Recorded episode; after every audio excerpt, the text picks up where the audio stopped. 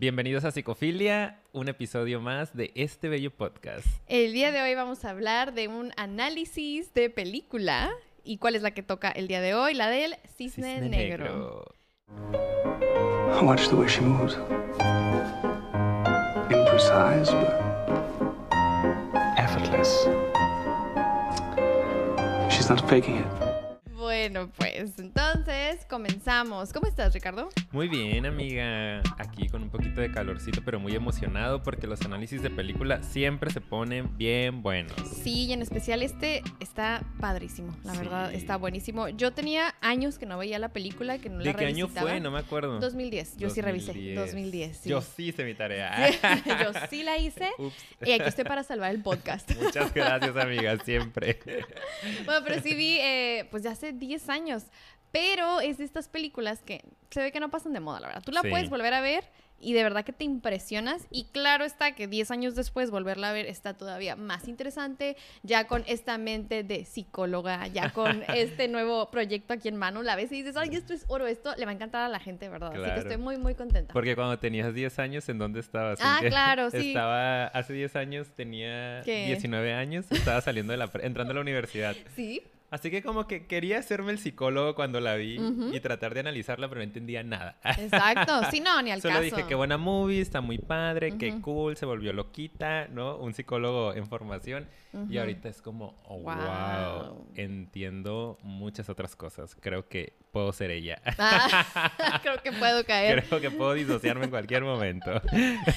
Pero entonces, al mismo tiempo, eso está bien interesante. Así que quédense todo el análisis, escuchen, porque traemos nuestros análisis ya con esta perspectiva que yo sé que a ustedes les encanta, que es la perspectiva psicológica de Exacto. terapeutas, de eh, obviamente tratar de profundizar más allá de lo que nada más viste. Y si te quedaste con muchas dudas, estás en el lugar indicado. Así que. Bienvenidos ahora a toda sí. la gente que recién nos conoce, que ha llegado a nosotros por este video, pues vayan rápido a suscribirse porque les Ah, sí. prometemos que va a ser un súper buen video. Claro.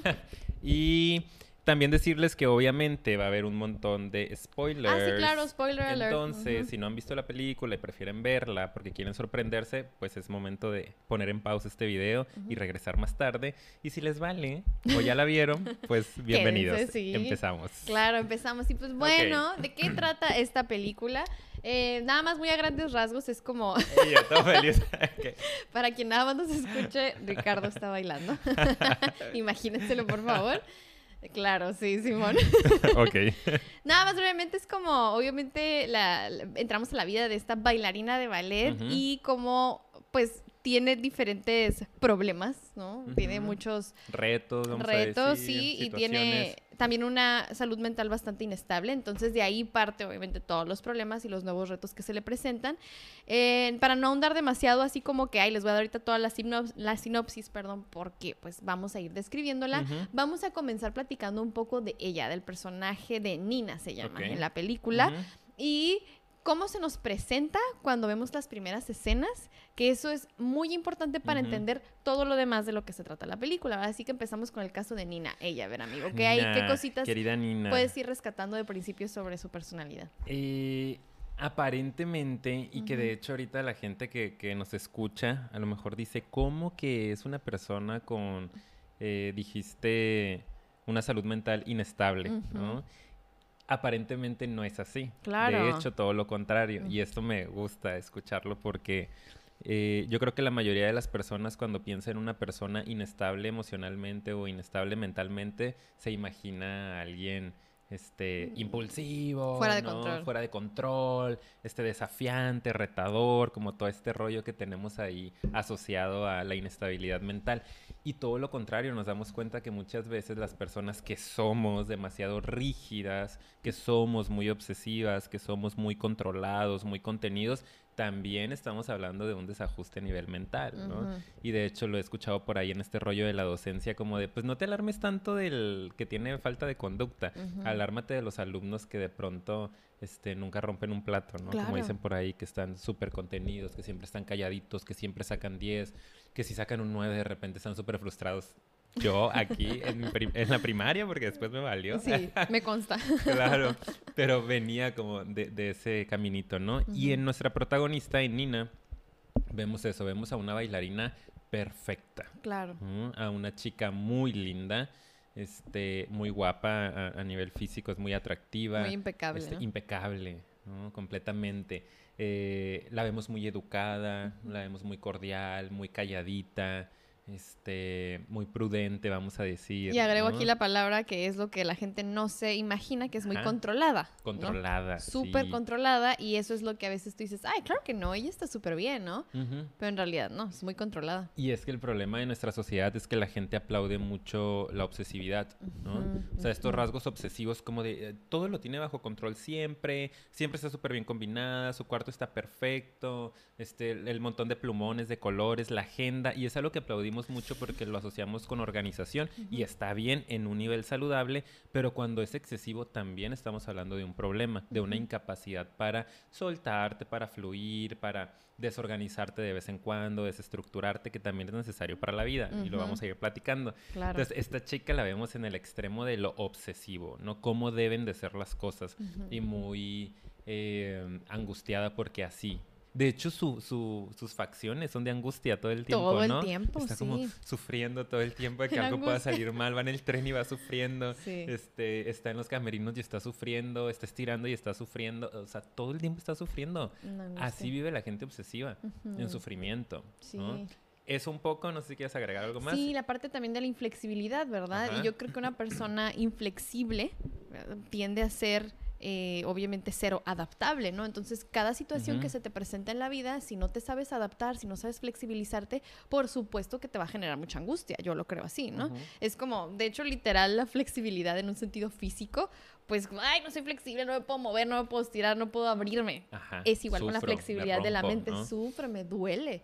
Y la gente que es inflexible de mente es muy blanco o negro, Ajá. que es parte de lo que te maneja en símbolos la película. Ajá. ¿Es o no es? Entonces es muy, muy inflexible. Es como, no hay matices, no hay colores No para hay ella, no hay, no hay. O sea, es así como que em, muy cuadrada, Ajá. simplemente súper, súper rígida y contenida. Entonces, pues sí, yo creo que ahí agregando un poquito a lo que tú dices, em, por eso es que yo hablaba de inestabilidad emocional, inestabilidad en su salud mental. Y yo creo que también otra cosa que agregaría es que se nos empieza a manejar como de una manera medio leve por ahí en ciertas escenas, que trae ciertas tendencias, ¿no? No sabemos si a lo mejor a la ansiedad o medio psicóticas, pero comportamientos que a lo mejor eh, más joven tuvo porque la mamá, de la que ahorita vamos a hablar, No, hombre, ahorita, no- espérense no, tantito. crean que no la vamos a destruir. La vamos a acabar aquí. No, pero este, ajá, ahí- Acuérdense que con fines terapéuticos y analíticos, porque luego nuestros seguidores nos ponen ahí los comentarios de, ay, qué malo, la mamá no sé qué. Bueno, estamos viéndolo desde una perspectiva psicológica, ¿no? Sí, pero tratando de divertirnos también, claro Ujú. está. Y son personajes de películas. Exacto, obviamente es una que película. sabemos que hay, hay obviamente cierta ficción, pero Ujú. también lamentablemente a veces hay personajes o personas, perdón, que tienen a veces vidas de personaje, ¿no? Pero bueno, esa es otra historia. A lo que iba es que se nos da a entender por comentarios que hace la mamá eh, que a lo mejor en el pasado ha tenido ciertos comportamientos así medio inestables e inusuales, ¿verdad? Compulsivos y a lo mejor medio autodestructivos también. Entonces creo que esa es otra característica que ella de repente puede ser muy autodestructiva dentro de este control o necesidad de, de que todo sea de cierta manera bien, bien paradójico, ¿no? Tiendes a hacerte mucho, mucho daño porque Exacto. es antinatural, ¿verdad? Pero ella lo que quiere es ser perfecta y es algo que menciona en diferentes ocasiones en la película, Ajá. la búsqueda de la perfección, que también es muy aplaudida en nuestra sociedad. Ay. Eres súper perfeccionista. Ay, qué padre, ¿no? Este, este morro es perfecto, ¿no? O Esta Claro. niña o esta chava es perfecta. O sea, qué, qué padre. ¿Cómo, ¿Cómo lo quisiera ser como ella? ¿no? Sí, o incluso las mismas personas, ay, yo soy muy perfeccionista, ¿verdad? Ay, mi, mi cruz. Pero lo dicen hasta sarcásticamente. Tenemos un episodio de, perfeccionis- Sí. de perfeccionismo, perdón. Si quieren ir a verlo, se los dejamos aquí arribita en la pestaña para que vayan y lo vean. Por aquí arriba les va a salir en YouTube. y pues, no sé, yo creo que también Eh. ahí a grandes rasgos, eso es lo que puedo observar y que creo que es importante, la búsqueda de perfección obsesiva que tiene este personaje. Exactamente, ¿no? Y qué más hay en, en ella, creo que es importante también destacar algunas de las de los actos compulsivos que puede llegar a tener. Acuérdense que la personalidad obsesiva siempre va a tener algunas compulsiones para mediar o para compensar la ansiedad, ¿no? La obsesión viene desde la ansiedad de tengo que ser perfecta, todo tiene que estar bien, todo tiene que estar en orden, entonces generó ciertas compulsiones y pareciera que una de las que tenía Nina era el vómito, ¿no? Como un asunto ahí también de trastorno de, con- de la conducta eh, alimentaria. Sí. Eh, porque en varias ocasiones se ve que está vomitando. Y esto tiene que ver, y es algo que desafortunadamente se da muchísimo en el mundo de la farándula, vamos a decir, ¿no? De este, los artistas, sobre todo los que se presentan, los que hacen un, un performance, los que están frente al público, bailarines, actrices, actores. eh, se da mucho asuntos, las modelos, ¿no? De, de trastornos de la conducta alimentaria. Entonces ella se ve constantemente vomitando. Creo que esa es una de las compulsiones que llega a tener. Me imagino que por, por mantener su cuerpo y por mantenerse idónea para un papel importante, como en el ballet eh, se necesita. Eh, y aparte su incapacidad para disfrutar el comer, ¿no? Con esta escena del pastel. Que hay una escena en donde... Es que no hablamos mucho de la trama todavía. No sé si No. vamos a hablar o... Ahorita bueno, lo, lo, lo platicamos si quieres. sí. Ahorita lo que, lo que quieras, lo que te venga a la mente, amigo. Sí, eh, es que digo, no sé si ya la vieron todos, me imagino que saben, ¿no? Pues a esta chava le dan un papel súper importante, el protagónico del- de la obra de, del Lago de los Cisnes. Ujú. Y entonces cuando llega a casa su mamá para celebrar, pues le tiene un pastel increíble, súper lindo y súper rico, por cierto, que ya quisiera yo una rebanada. Y Sí, se veía bien bueno. sí. y Nina se osó A decir no, en decir, gracias. no, mamá. Sí. ¿no? Y la mamá tiene un acto por ahí que al ratito este, interpretamos o analizamos un poquito más, muy impulsivo, pero a lo que voy es que Nina incapaz de poder pues, celebrar y decir flexibilizarse, ¿no? Y decir como, pues bueno, o sea, es una rebanadita, ¿no? Como, ¿qué me puede hacer? Me mato haciendo ejercicio, seguramente tiene una muy buena dieta, al rato voy a ir a vomitar, o sea, No eso. suena muy feo. Sí. broma, broma. Broma, bromita. Sí, pero o sea, de que ella tiene recursos para luego bajar y Claro, regularlo, o sea, pues. pudiera flexibilizarse Sí. y es incapaz, ¿no? En el momento dice, no gracias, no puedo. Sí. Y la mamá, pues ahí tiene un acto impulsivo. Sí. Entonces son algunos de los rasgos que podemos detectar en Nina. Sí, y otra cosa también que ahorita que no se me vaya a pasar, porque ahorita ya vamos a empezar con la mamá, es que eh, Nina tiene un cuarto eh, muy infantil. Que en ciertas escenas también ahí se nos da a entender, pues por ejemplo con los peluches y todo súper rosita, la manera en la que se viste. Muy infantil. súper, súper infantil, lo cual habla de una inmadurez que tiene en muchas cosas a nivel personal, emocional, yo creo, como que en verdad ahí eso va en su contra porque se le ha tratado toda la vida como una niña, ¿no? Y, y ella actúa como una niña, la vocecita, sus movimientos, sus frases, o sea, en verdad, si van y vuelven a ver la película, Sí. se van a dar cuenta que actúa mucho como niña. Y mm, de hecho creo que eh, la actriz Natalie Portman eh, dijo que ella practicó mucho. Sí, leí algo Sí, así. como que usar una voz de niña que estuvo así como tratando de buscar diferentes Bastante voces. tiempo. Que tuvo sí. que bajar 10 kilos. Sí, Dios. Aparte de clases de ballet y eh, este, practicar la voz. Claro. Entonces ahí podemos ver que muy, muy inmadura. muy infantil, ¿no? Y otro de los síntomas eh, compulsivos es la parte que creo que también es muy importante y lo vamos a ver más adelante, es el rascarse la espalda. Tenía un asunto con, con estarse arañando o rascando la espalda, eh, justo aquí en el trapecio derecho, y se hacía marcas, ¿no? Llegaba a hacerse heridas que le, le sangraban de repente y le generaban costra. Entonces es un síntoma que está muy asociado también con el- la necesidad de contacto con la realidad, ¿no? Normalmente cuando vemos este tipo de sintomatología, he tenido de hecho yo pacientes, eh, una paciente que por ejemplo en, en el cabello, y es algo más común, ¿no? Es Sí, horrible. perdón. No, no dice, este, que hay gente que de repente se llega a hacer hoyos en el cabello. Y yo incluso en algún Mm. momento en mis episodios como más ansiosos, he llegado a hacerme costritas aquí atrás. Y es de nada más estar como, estás pensando, estás ido, estás quién sabe dónde, y como una necesidad de volver un poco, ¿no? De mantener el contacto con, con lo concreto, con lo que sí es, es pues sensaciones físicas, Claro. porque la mente se va y te lleva. Entonces ella lo hacía acá, ¿no? En, en la espalda. Es como, e, esa es nuestra, nuestra protagonista para que ustedes vayan viendo con esta, con esta lente que les estamos prestando, ¿no? De lo psicológico. Sí. Y se den cuenta que aunque pudiera ser muy admirada esta personalidad, realmente es una persona que está sufriendo y que trae un montón de sintomatología eh, porque pues no está feliz y porque no es lo adecuado, la perfección, no es lo, no es posible incluso, ¿no? Exacto, que es parte de la conclusión que daremos más adelante. Y pues Yes. bueno, ella es Nina, ella es la protagonista. Ahora, ahora sí vamos con la que prometimos a ver, amigo. ¿Qué onda con la mamá? Sí. No me acuerdo cómo se llamaba la mamá, no sé si No lo mencionaron. importa. ¿Qué importa el nombre? De hecho, creo que no lo mencionan ahorita que lo pienso. Qué malo. Si alguien se acuerda, pónganos en los comentarios, porque yo no me ¿Cuál es el acuerdo. nombre de la señora? La super reprimí, eh, la rechacé en mi, en mi conciencia. Nah, pero es que sí frustra bastante, la verdad, o al menos yo como, como psicóloga infantil y que trabajo mucho con papás y mamás, sí desespera un poquito ese extremo en el que está así como de, ¿qué haces con tu hija? Por Sí. favor, basta, tanta violencia, ¿no? Porque es mucha es eso. violencia y ahorita...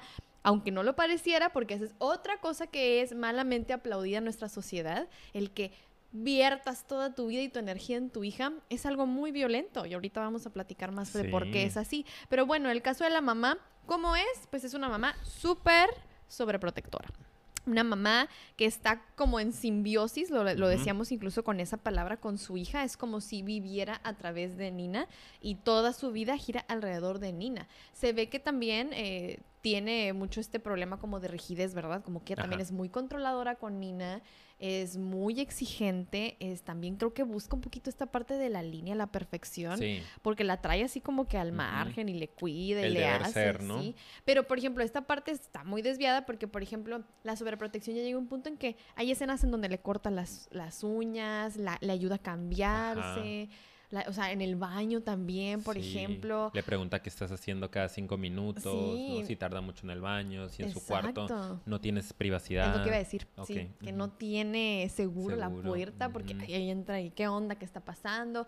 De hecho, hay una escena, no sé si la que recuerdes. ella lo tiene decorado, ¿no? También. Sí, ah, claro, sí. No sé si te acuerdas que hay una escena en donde, de hecho, le dice como que hay un hay una escena en donde, perdón, no estoy Ajá. redundante, en donde hay una como cena donde se presenta Nina Ajá. y creo que le dice cuando le está platicando Nina, "Ay, estuvo bien padre, así, ay, me hubiera encantado estar ahí. Ajá. Y que dice, ay, ¿sabes qué pregunté? Como de que si lo podías, intenté, ¿no? ajá. Y ella dice, sí, ya sé, le pregunté a Susi. No sé que Susi es como la asistente. Anda, la administradora de administra- ahí. Una cosa por el Sí, estilo, ¿no? De la compañía. como que te quedas, ok, yo ya te había dicho porque tienes que ir y cerciorarte, Sí, pues, no sé. Y en varias ocasiones menciona a la, a, a la tal Susi. Esa Susi chismosísima, esa ¿eh? Susi, que luego la vamos a analizar. Un capítulo de la Susi. Esa Susi, sí. Bueno, pues Susi, la chismosa de la compañía, le dijo a la mamá. Y pues nada, o sea, obviamente que pues ahí se ve el nivel de control y desconfianza que tiene de, de Nina. Y otra cosa bien interesante, lo del cuarto, amigo. ¿Qué onda? ¿Qué pensaste cuando viste el cuarto de la mamá con sus miles de pinturas que y fotos? no sé si era como un estudio o era su recámara, ¿no? Sí. Pero era como un cuartito de televisión, algo así. Y la mamá se la pasaba ahí pintando. Y la verdad no era muy talentosa que digamos, ¿no? Hoy vengo con todo, ¿no? no, no es cierto. Tú síguele, eso me encanta. Este creo que es, de hecho creo que es un dato importante. ¿Sí? Este, porque parecía que la mamá como que no había podido ser muy exitosa en varias cosas que le gustaban, ¿no? Entre Sí. ellas, pues el ballet.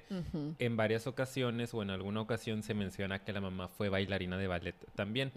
Eh, y también como elite, ¿no? O sea, como que trató de estar en grandes escenarios, en grandes producciones Sí. y nunca logró un papel protagónico.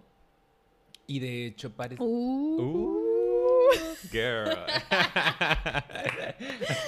Nunca la armó. y, y eso es importante. Súper importante. en sus notas. Ahora al rato vamos a ver por qué. Ay, siempre al rato, al rato ya nada. Bueno, ahí se acabó. Eh, bueno, porque tiene que ver con las frustraciones de la señora, ¿no? Entonces pareciera que ella estaba muy frustrada porque incluso eh, se da a entender que la señora sale embarazada de Nina y por eso tiene que dejar su carrera como bailarina de ballet.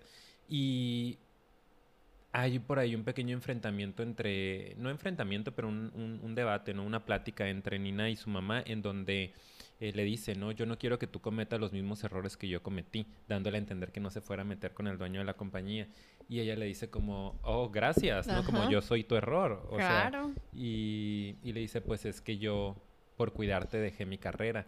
Y Nina le dice como, tenías 28 años. Ajá. Y en temáticas deportivas y de artísticas, pues 28 es una edad ya, Ya madura, grande, ¿no? sí. O sea, se tiene éxito alrededor de los 19, 20, 21, 22, 23 y se va acabando tu carrera. Entonces le da a entender, realmente nunca fuiste muy buena, tú solo llegaste al cuerpo eh, de baile, yo soy la protagonista. La ¿no? reina La cisne. diva, la reina cisne, exacto. Sí. Entonces, por eso digo esta parte que pareciera que en el rollo de la pintura también constantemente está ahí tratando de hacer como retratos de Nina, de Sí. hecho, la mamá, y pues no, no se ven muy lindos que digamos. No, eh, pero sabes, ahorita que lo estás diciendo así de que no se ven muy lindos y casi siempre están así como hasta medio raros y Ajá, tendrá- sin forma. ¿Tendrá que ver con algo más? creo que tiene que ver con qué, porque lo que estaba a punto de comentar ahorita es que al mismo tiempo podemos ver esta parte del odio, ¿no? La de cómo la culpa por sus frustraciones, la culpa por no haber podido realizar a lo mejor sus sueños. Y es que imagínate qué vehículo tan fácil, ¿no? Ya estás en los 28, como que se está empezando a poner fea, la- sales embarazada, ok, ya se acabó mi carrera y, ay, pues fue tu culpa, como la ves? eh? O sea, como que es una salida fácil el responsabilizar a otra persona o a otra circunstancia por algo que estaba dentro de tus manos, Ujú. ¿no? En tu momento. Entonces sí creo que, la, o sea, la mamá se nota que proyecta mucho de las frustraciones y mucho odio que se tiene a sí misma en su hija. Porque a ella la culpa, ¿ok? Salió bonito ahorita, ¿verdad? Sí. Porque andábamos medio calentando hace rato como... "Ah". Escupiendo gárgaras, Sí. platicando un poquito de qué habíamos pensado y ahorita acabo de hacer ese clic Sí. con lo de la pintura o, o- o cómo se ponía a llorar acá y Sí. pintándola, o sea, bien raro el asunto ahí, un poquito... bien- bien- Como que habría que profundizarlo más, pero creo que va por ahí. Sí, yo también creo que tiene que ver con eso, ¿no? Eh, y es súper importante que ustedes alcancen a ver esto. O sea, hablamos de una relación simbiótica y cuando nos referimos a una simbiosis, ¡ah! Me fui, me salí de mis notas. No, No, lo no. borré, lo borré. Ya, páralo, corte. Corte, corte. Volvemos a grabar. Y sí lo borré, ¿qué me No pasa? es cierto. ¿Lo Pues puedo tienes, recuperar? Bueno, no importa. tienes las mías. Ok, está bien. Yo, Disculpen aquí. bueno, Está en- voy a- ¿estamos en voy a vivo? tener que improvisar. ¡Ah! Ahorita las buscas, pero Sí, la idea eh, la tenías ahorita. El punto es que cuando hablamos de una relación simbiótica, estamos hablando de algo que no se alcanza a diferenciar de lo otro, ¿no? Sí. Es como cuando decimos, no ha cortado el cordón umbilical. Esta mamá o este niño no ha, no ha logrado cortar el cordón umbilical. Sí. Siguen estando unidos, siguen funcionando como uno mismo, ¿no? Uno se alimenta del otro. Eh, entonces, vemos esta relación simbiótica entre ellos, pero esto no quiere decir que sea saludable. Y de hecho, lo que pasa con las relaciones simbióticas es que hay una dualidad o hay una ambivalencia demasiado fuerte. Porque el mensaje que le estás mandando al otro es, te amo tanto, que te cuido tanto, te sobreprotejo, estoy siempre para ti, que es la, la dinámica que tiene la mamá este, con Nina. Todo el tiempo está atendiéndola, todo el tiempo la quiere perfecta, la está cuidando, que te hace falta, como no te preocupes, yo estoy para ti, pero al mismo tiempo esto eh, viene desde un lugar de violencia, porque no estás dejando que el otro sea el que es, sino que le estás implantando un, una personalidad que tú deseas que el otro tenga para poder ser amado. O sea, no sé si me alcanza a explicar. Sí, y yo Eh, te retroalimento esa parte. ¿Por qué? Por- a eso es a lo que nos referimos con que proyecta sus deseos. Nina está cumpliendo y haciendo todo lo que a ella le hubiera gustado, pero claro que pareciera que es como si la hubiera programado, la hubiera educado, la hubiera criado para que pudiera vivir a través de ella. ¿no? Entonces, medio parasital el rollo, ¿eh? También ahí, Sí, simbiótico, pero medio como vivo mis sueños a través de ti, pero al mismo tiempo te envidio, te odio porque tú tienes la culpa, pero al mismo tiempo eh, que eso es lo que yo siento que no debería estar aplaudido en nuestra sociedad. Al cuidarte tanto también me desconecto de mí misma Exacto. y si mi vida gira alrededor de ti, pues pobre de ti, si en algo te equivocas o si algo no haces bien, así de duro eres castigada, ¿ok? Ujú. Y se nota, ahora sí podemos hablar como la escena del pastel, Ajá, ¿verdad? En la escena del pastel, la mamá le lleva este pastel precisamente para felicitarla por el nuevo em, rol, por el nuevo papel. Y cuando Nina le dice no gracias, ah, entonces esto es basura, así. Así le dice, la Dice señora, pero basura. en un acto impulsivo, así de Sí. desborde emocional, de pues, a la fregada, claro, ¿no? y lo iba a tirar a la basura y es como, no, mamá, perdón, perdón. y es como, La angustia de Nina, ¿no? Sí, De, porque- pues me lo como, aunque eso me vaya a generar tanto sufrimiento, porque desde su perspectiva, este, desde su realidad, es- no- le genera mucha angustia al consumir, no sé, calorías, carbohidratos, lo que sea, eh, y lo va a hacer por la mamá, porque eso es lo que la mamá quiere, porque solo así la Mm. puede querer, Claro. ¿no? Entonces, Y eso qué es un feo. peso tan fuerte que le está poniendo sobre su hija. Que eso es lo que no entendemos a veces con la sobreprotección. Si tú no vives tu vida, no te cuidas tú para entonces cuidar y querer a tus hijos, les estás poniendo una karma, carga, perdón, tremendamente pesada, que es vivir, o sea, vivir tus sueños y tus expectativas Sí. y lo que tú necesitas. O sea, están eh, eh, aunque no lo parezca, aunque no lo veas en verdad, la sobreprotección, eso es lo que termina causando, porque esta otra persona no vive lo que necesita vivir para fortalecerse, para ser sí mismo, sí misma, etcétera, etcétera. Digo, hay muchas otras cosas por las que la so- sobreprotección puede tender a ser violenta, pero estas son algunas de las que identificamos específicamente Claro. en este caso con la mamá, ¿verdad? Siento que nos vamos a venir acordando de más cosas De conforme vayamos poco a poco. siguiendo, pero yo creo que por ahora está bien esta parte de la mamá, ¿no? Ajá, creo que nada más ahí agregaría yo ahorita que la mamá eh, sí se da cuenta que Nina tiene ciertos problemas, Sí. ¿no? Ciertos asuntos por ahí y hay una parte en la cual también pareciera que no los no les da la importancia que requieren, ¿no? Por ejemplo, este asunto del rascarse pareciera que es un síntoma que ella trae desde muy pequeña, porque cuando se lo ve le dice, lo estás haciendo otra vez, ¿no? Eh, tienes que usar suéter, como que nadie te lo vea. Y te voy a cortar las uñas. Y la lleva al baño y le empieza a cortar las uñas con, con unas tijeras. Y en una de esas le corta como que un poquito más. Y Nina dice, ¡au! Y él agarra y le besa la mano. Como, perdón, perdón, perdón. Y, y sigue cortando, ¿no? Es como, ahí está el acto eh, muy concreto de esta relación amor-odio de la que estamos hablando, ¿no? Como te estoy cuidando y esto es bueno para ti, pero te estoy lastimando. Y a la vez que te lastimo, te beso y te pido perdón y sigo haciéndolo, es como qué fuerte y qué ambivalente. Entonces, Sí. ojalá lo puedan ver un poquito más gráfico en este ejemplo Ujú. eh, y revisen si lo están haciendo con sus hijos. Claro. Y hay que ir cambiando poco a poco esas dinámicas porque no son nada saludables. Ujú. Hay que permitir que el otro sea el que es, siempre lo he dicho. Los hijos no son una extensión de nosotros, no tienen por qué ser como nosotros. Son seres auténticos y maravillosos. Hay que conocerlos, ¿no? A ver Claro. qué me salió. Lo ayudo, lo voy guiando poco a poco hasta cierta edad y luego lo conozco. ¿Quién Exacto, es? sí. Nada más, ¿no? Y hablando de que es muy ambivalente la relación, Nina vive en puros, o sea, encerrada en ambivalencia, encerrado entre polos opuestos, luz, oscuridad, amor, odio. Así es como fue blanco, criada negro. ella. Ella por eso es que no conoce, ahorita ya tiene explicación lo que dijimos de ella al principio, es por eso que no conoce o es muy difícil para ella flexibilizarse y verlo de en medio. Porque es todo o nada y así es como fue criada y es lo que conoce. Entonces, esa es su realidad y eso es importante. O es o no es. Exacto. Así es como ah, ella ve su realidad. Y pues bueno, aquí es donde ya empezamos a platicarles un poquito acerca de el problema, el meollo del asunto. Analizando a la mamá, analizando a la hija. La hija, la protagonista, se enfrenta a, una, a un nuevo reto en su vida. ¿verdad? Que siempre los retos y las crisis en la vida nos dicen en dónde estamos, quiénes somos, qué nos falta trabajar. Pero este reto, pues la superó bastante, ¿verdad? Sí. Y ahorita, hablando de la ambivalencia, tiene mucho que ver con eso logra obtener el, ¿cómo se llama? Papel princip- ajá, principal de la, de la obra más importante, que es el lago de los cisnes. Recién se está retirando la que ella súper admiraba, que era la otra Beth. bailarina Beth, sí, Beth. Winona Ryder. Que ella me dice que es perfecta, ¿no? Que de hecho la ve como perfecta. Nada, es perfecto, chicos, acuérdense. Y pues nada, obviamente que ella, pues de que pues, viene emocionada. Pero yo creo que cabe destacar aquí que de principio le costó mucho trabajo porque de hecho como que casi no la arma, casi no Ujú. le dan el papel, pero de hecho tuvo que sacar un poquito su lado oscuro para poder obtenerlo, ¿no? Ajá. Y eh, de hecho creo que de eso es de lo que se trata la película. Esta, este papel le requiere que saque un lado oscuro y que saque un lado como bueno, Ujú. pero tiene que sacarlos en, un, en una misma circunstancia, en una misma obra, ¿ok? Tiene que poder dominarlos Claro. ambos. Y eso es lo interesante, que para ella es, a ver, no, es que eso no es, Ajá. como que los dos. O soy la buena o soy la mala, Ajá. ¿no? Soy el cisne blanco, soy el cisne no negro. puedo ser los dos. Y el director le estaba pidiendo como reto profesional, porque era una adaptación que él hizo a esa obra, ¿no? Sí. No sé si así sea la original, creo que no.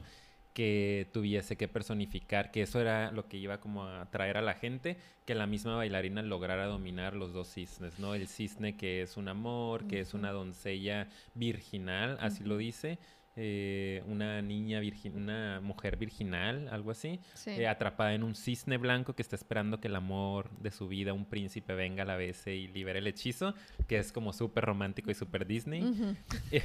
Y a la vez tenía que ser el cisne negro, que el cisne negro era eh, como esta parte malvada que iba a seducir al príncipe cuando el cisne blanco ya estuviera eh, románticamente enamorada y a punto de convertirse en humano, pues llega el cisne negro y dice, "Mm, mm, este es mío, y lo seduce y se lo roba. Claro. Y el cisne negro, el cisne blanco, muy deprimido, pues termina por morir. De eso se trata la obra. De eso se trata la obra y eso es lo que le pedían a Nina que pudiera personificar. Tanto esta parte súper romántica como la parte súper malvada, ¿no? De la que llega y se roba este al, al la vida de, la, de la otra, ¿no? Exacto, claro. que es un asunto como muy perverso, muy malvado, ¿no? Y es donde empieza entonces eh, la crisis, ¿no? Donde La empieza el estrés a hacerse presente porque técnicamente Nina era muy buena. O sea, este no es un asunto que le estresara por la parte técnica del ballet, no como que, ay, no voy a poder con la parte técnica, sino que no iba a poder con el rol que tenía que caracterizar, porque el director, que ahorita lo vamos a mencionar un poquito más, o el dueño de la compañía, le pedía que, que se soltara, ¿no? Que, que fuera Que malvada, pues, que fluyera cuando estaba personificando al cisne negro, y no la creía capaz, ¿no? Dice como, mm, como, Y de hecho, parte de lo que hizo su primer. Haz de cuenta que esta película es una película del descenso a, a la locura, por así decirlo, al lado ese oscuro y cómo ella va a encontrar el poder sacarlo. Y la primera cosa que hace, que yo creo que eso es lo que hace que medio el director diga, bueno, entonces aquí sí hay oscuridad en ella, ¿no? Como en todos, como en todos. Entonces dice, mira, ella sí es capaz de sacarlo porque se arregla. O sea, todavía no publicaban quiénes iban a ser los, este, la protagonista y los demás personajes, ¿no? Entonces, em, ella se arregla, cosa que nunca hacía porque les decimos era como una niña. Ajá, siempre se con pinta. su chongo y su Claro. color rosa encima. Ay, que de hecho se pinta los labios con un, un lipstick que le robó a Beth. Sí, sí, que bueno, eso a lo mejor al rato sale ahí, pero pues simplemente es como.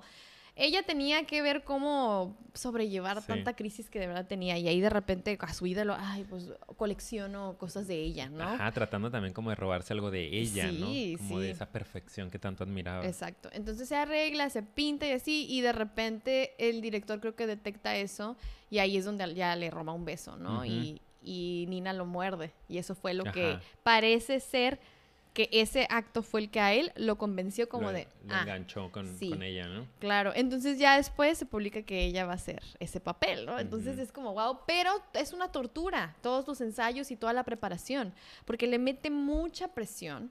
Le mete excesivo, que ahorita vamos a platicarlo, de verdad, se los prometemos y vamos a cumplir de él. Y lo que sucede aquí es que ella empieza poco a poco a perder un poquito ya más como el sentido de la realidad, ¿no? Yo creo que eso es lo que vale la pena comentar aquí. Empezamos a ver pequeñas como em, alucinaciones, como medio delirante, de, de- de- delirios de persecución, decimos, ¿no? De repente se imaginaba ciertas cosas, empiezan a aumentar estos comportamientos compulsivos, empieza a aumentar la ansiedad porque es incapaz de sacar su lado oscuro. O sea, va en contra, imagínense, va en contra de lo que la mamá le ha dicho que tiene que ser toda De su lo que vida cree que es. de lo ¿no? que cree que es, sí. Como tú no puedes soltarte, tú no puedes como que, ¡pum!, nada más hacer eso.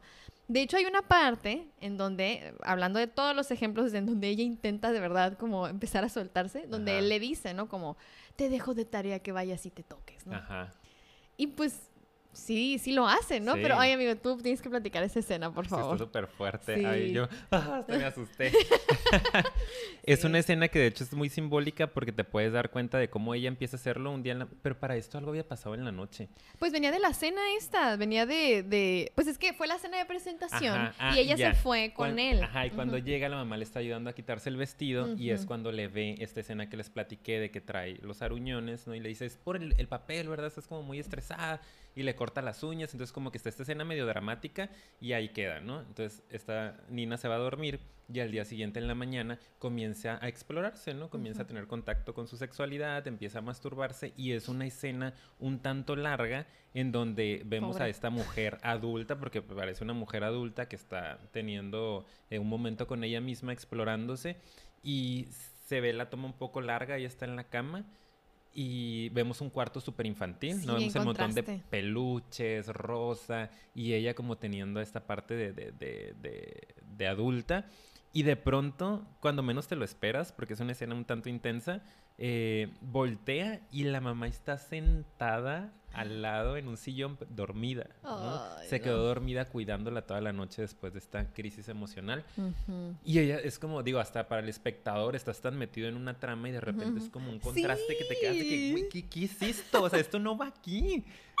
¿No? Eso está súper no incómodo. aquí. Exacto. Y yo te decía, bien castrante, ¿no? De, o sea, estás en pleno placer y llegas y trácale. O sea, Ajá, le corta le todo. ¿no? corta, Y ella sí. se asusta mucho y rápido se tapa y, y ya se posición queda ahí, fetal casi casi ahí, ¿no? Sí, sí. Entonces, eso es una representación de cómo la mamá castra a la hija, ¿no? Digo, me encantan estas películas que están tan bien hechas porque parece que las hacen de la mano de, de- de terapeutas, Sí. ¿no? De psicólogos, yo no sé.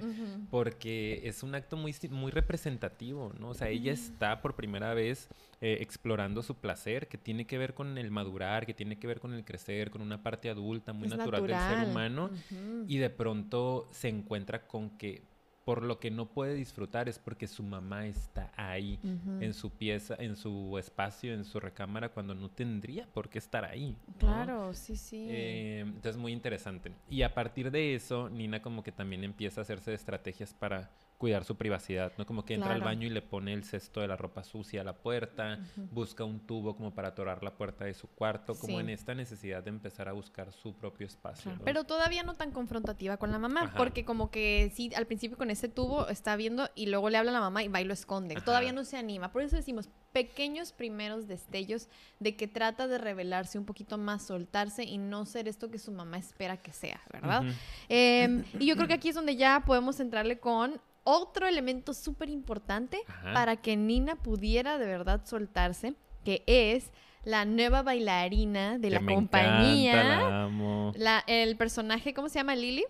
Ajá, Ajá, Lili. Lily, Mila Kunis en la vida real. Sí. Ella es una nueva bailarina, como acabo de decir, como que recién llega. Y ella representa todo lo que Nina necesita justo en ese momento. La antítesis de Nina. Exacto, su némesis. Sí, o sea, haz de cuenta que esta muchacha es súper relajada, ¿no, amigo? O sea, es así como que súper suelta, o sea, tiene todo lo que Nina quisiera, ¿no? ¿Qué, qué más puedes rescatar ahí, no? Porque yo, digo, siento que hay "Me mucho que decir de la ella. amo, la admiro porque Quiero que sea mi amiga. Porque dentro de mí vive una Nina, te los juro. Y esta parte a mí me llama mucho la atención. Siempre que veo una persona como viviendo su vida, ¿no? Hay una parte en la cual proyectamos y eso es algo muy natural del ser humano. Bueno, no natural, pero muy normal del ser humano. Eh, y en ella ocurre, pero en un nivel patológico, ¿no? En el cual empieza a engancharse mucho con esa parte que ella no tiene y que le encantaría hacer, que es una chava que llega tarde, ¿no? O sea, le vale, todo el mundo, todas las bailarinas cuidando la pose y la perfección. Y ella sí ella no. llega de negro, todo el mundo de rosa, ella siempre anda de negro, tiene tatuadas unas alas en la- toda la espalda. eh, es como que la que siempre está hablando, se está riendo en pleno discurso. Es una parte un poco más, más suelta, vamos a decir, ¿no? Más sin filtros, más sin tanto límite o sin tanta eh, contención, más, más laxa, ¿no? Sí, más ella. Y es una parte que al principio a Nina como que le brinca, ¿no? Dice como que, "Ah, Ay, ¿qué onda con esta?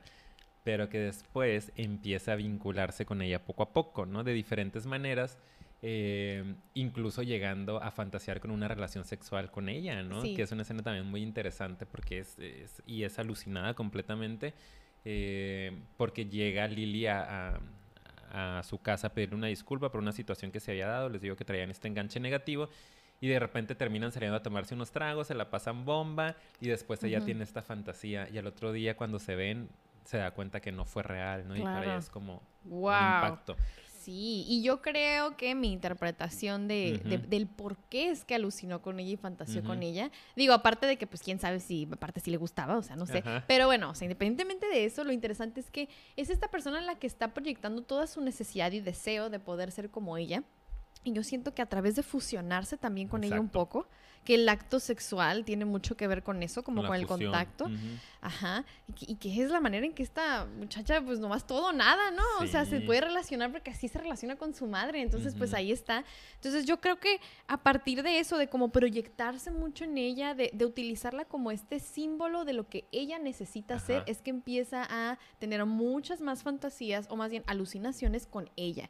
Ella de alguna manera representa eso que ella necesita, que. Nina necesita, y por eso es que se empieza a vincular tremendamente con ella, ¿no? Y eso es lo que se me hace muy interesante en esa parte. Incluso comienza a haber por ahí un delirio de persecución, ¿no? Sí. En donde el eh, personaje principal es Ujú. Lily, que le quiere quitar el papel, que la está boicoteando, ¿no? Que la está espiando, que eh, está en su camerino, como constantemente la ubica como el personaje que la quiere destruir, ¿no? Como este lado negativo, más suelto, pues no es negativo realmente, ¿no? Pero como este lado más suelto, que sale de fiesta, que se puede acostar con alguien que le gusta, que puede coquetearle a otro bailarín, eh, es la persona que le quiere robar lo que ella es, ¿no? O sea, Sí. ella así lo interpreta como... Porque hay una lucha interna real entre ese lado de ella que se quiere soltar y este lado como muy blanco y puro que no la deja. Entonces es como si Ay. tuviera que usar a Lily, ¿sabes? O sea, Sí. esa lucha que hay dentro de ella lo pues. pone con ella. Ok, esto como no lo puedo integrar, tú eres eso. Y creo que la utiliza ella para lograr sacar su lado oscuro, ¿verdad? Entre Exacto. comillas. La utiliza. Ella es ese recurso Ajá. para Nina, en mi opinión. Sí, sí, yo así también lo veo y por eso la escena del espejo que es tan importante que ahorita vamos a Sí, comentar. que eso ya es el descenso a la Sí, y ya locura. llevamos 40 minutos. No puedo creerlo, pues ya eso, pues ya vamos ahí, Sí. ¿no? Sí, nada más breve paréntesis Ajá. antes de hablar del descenso a la locura, ¿verdad? Que es como que obviamente esta muchacha no, no puede de alguna manera ya soltarse. Paréntesis, si no tuvimos tanto tiempo de platicarlo, el director creo que también fue un, Es un personaje importante, ¿no? un personaje que metió mucha presión. Yo lo, si quieres, lo comento muy breve. Porque también, si tuvieras a esta persona un mentor, ¿no? Que es lo que aparenta el ser, ¿no? Este mentor que trata de ayudarte y como que pam, pam, ok, pero siento que no lo hace de una manera para nada saludable. Sobre todo porque es a través de abuso, Sí. ¿ok? Eh, Ahí hay abuso sexual. Tanto de poder como yéndonos a, Al lado sexual, y por supuesto. asunto, ¿no? muy manipulador, muy en este juego de poder sobre ella. Se nota casi casi que la eligió también para poder manipularla, pues. Entonces siento que también eso no la ayuda a Nina porque pues obviamente que a través de, de esta persona abusiva es como está más o menos encontrando cómo, cómo sacar este lado y pues claro, es otra manera de violentarla al final de cuentas. Es violencia acá, violencia acá, pues ¿cómo le voy a hacer, verdad? Entonces creo que eso no ayuda, por eso quería mencionarlo. Y desafortunadamente Nina pues se llega a enganchar con esto, ¿no? Que ahí es cuando para eso nos sirve tanto la terapia para ubicar cuáles son las formas que tenemos de relacionarnos, ¿no? Que nos han enseñado nuestros primeros vínculos, porque ella solo se podía relacionar desde el agrado, ¿no?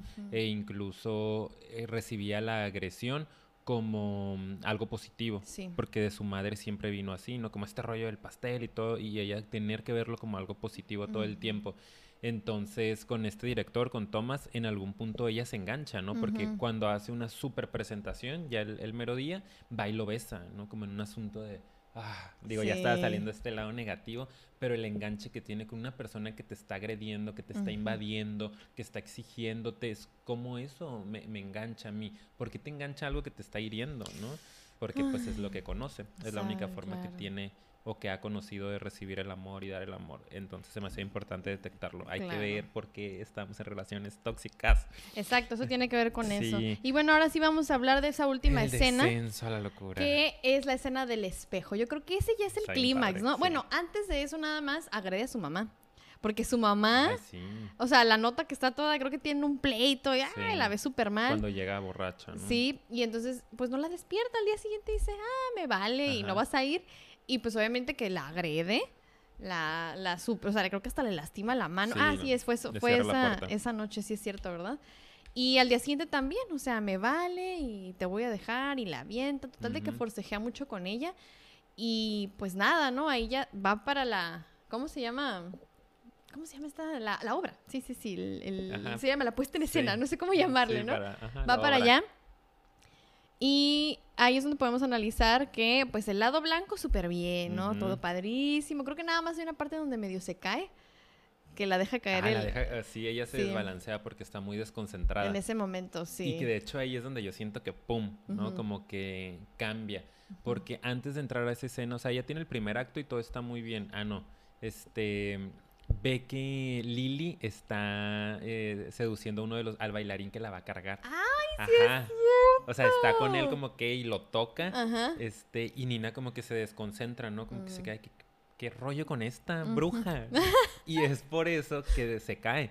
Como que está pensando, su mente está allá y ya se desconcentró y de repente como que pierde el equilibrio y pum, se cae. Ajá. Y el bailarín dice como que, what the fuck, ¿no? Como que Ujú. te pasa, o sea, eh, y ya, ahí es cuando ya como pum, Sí. con esa caída también despierta y después viene la escena del camerino de que segundo acto, porque ella va y se disculpa de que, ay, no fue mi culpa, él me dejó caer, que no sé qué, con el director. Y el director, esto es un desastre. Me vale, no sé. Ajá, esto es Ajá. un desastre, ¿no? Entonces como que ella dice, tengo que arreglar esto. Sí. Y solo es partiéndome, ¿no? Claro, sí. Disociando, dividiéndome, fugándome de lo que soy. Lo tengo que hacer súper bien. Digo, ya creo que traía la tendencia desde que a su mamá le dijo bye, porque de hecho creo que eso también es un elemento muy importante. eh, la mamá representa poder soltarse del lado blanco, entonces de ahí ya como que más o menos lo, lo venía trabajando, pero sí es cierto, ahí otro empujoncito más.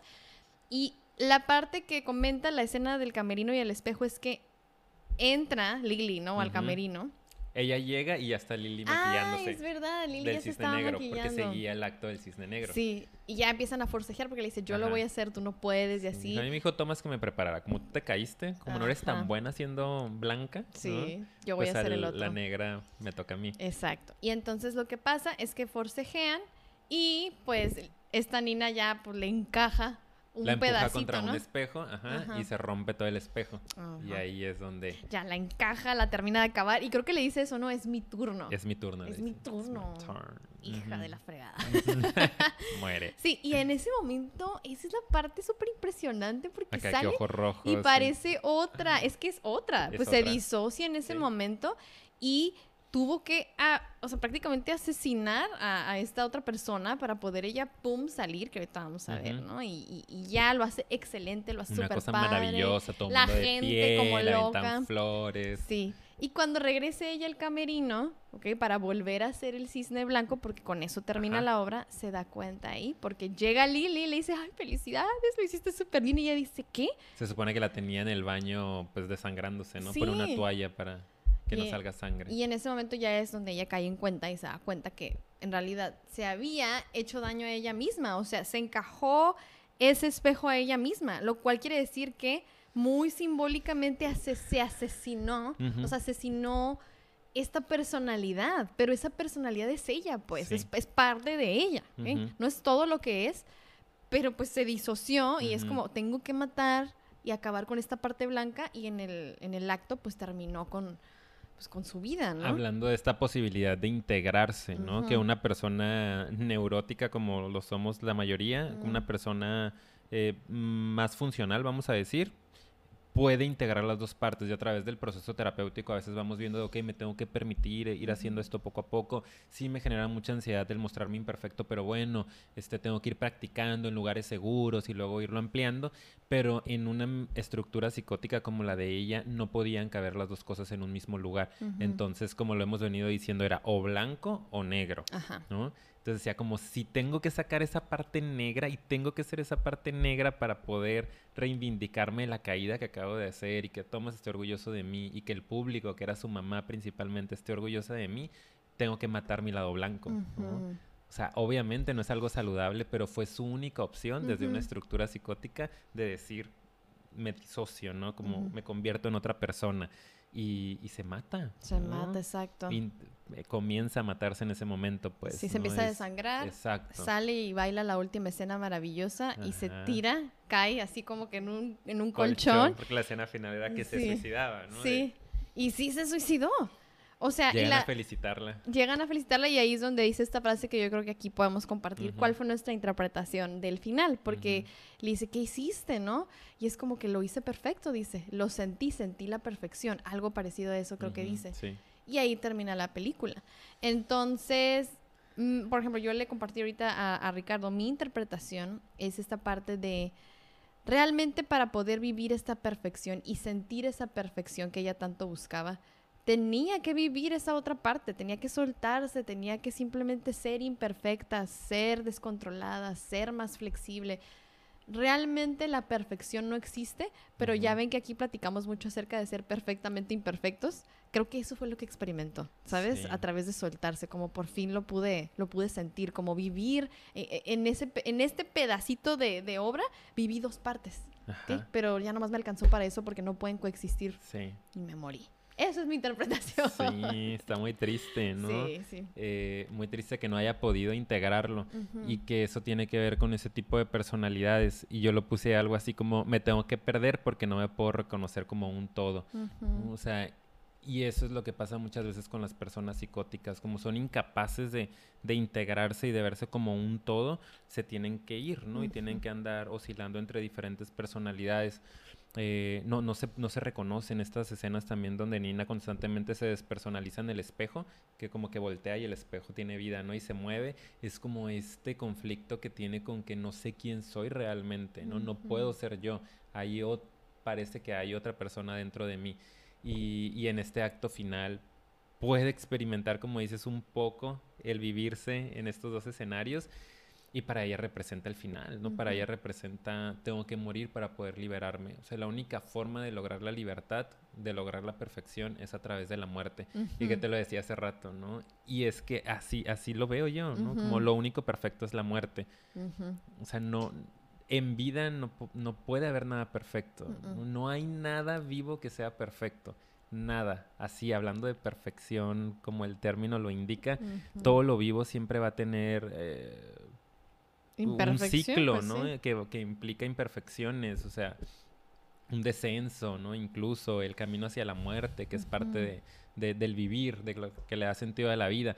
Entonces, solo el estar muerto eh, te, puede, te puede hacer perfecto, ¿no? Algo que, que, no tiene vida, como puede ser un mueble, como puede ser la plantita, como puede ser una luz, una cámara. Porque es, falsa, ¿eh? es, falsa, siento. Por eso. Solo esto puede ser perfecto, pero algo real, y te lo decía hace rato, ¿no? Que yo se lo digo a mis pacientes también. Si fuera una planta real, no pudiera verse así de bonita. Claro que es hermosa en su imperfección, pero habría momentos en los que se seca una hoja, este, se cae una hoja, ¿no? No está tan verde, como todo lo vivo es imperfecto. Entonces, lo que esta película desde mi perspectiva me dice es, si quieres ser perfecto y no eres capaz de integrarte, no eres capaz de aceptar ese otro lado de ti, tienes, te tienes que ir, ¿no? Sí, lo porque lo único perfecto es la muerte, me encanta. Esa es otra muy bonita reflexión, la verdad.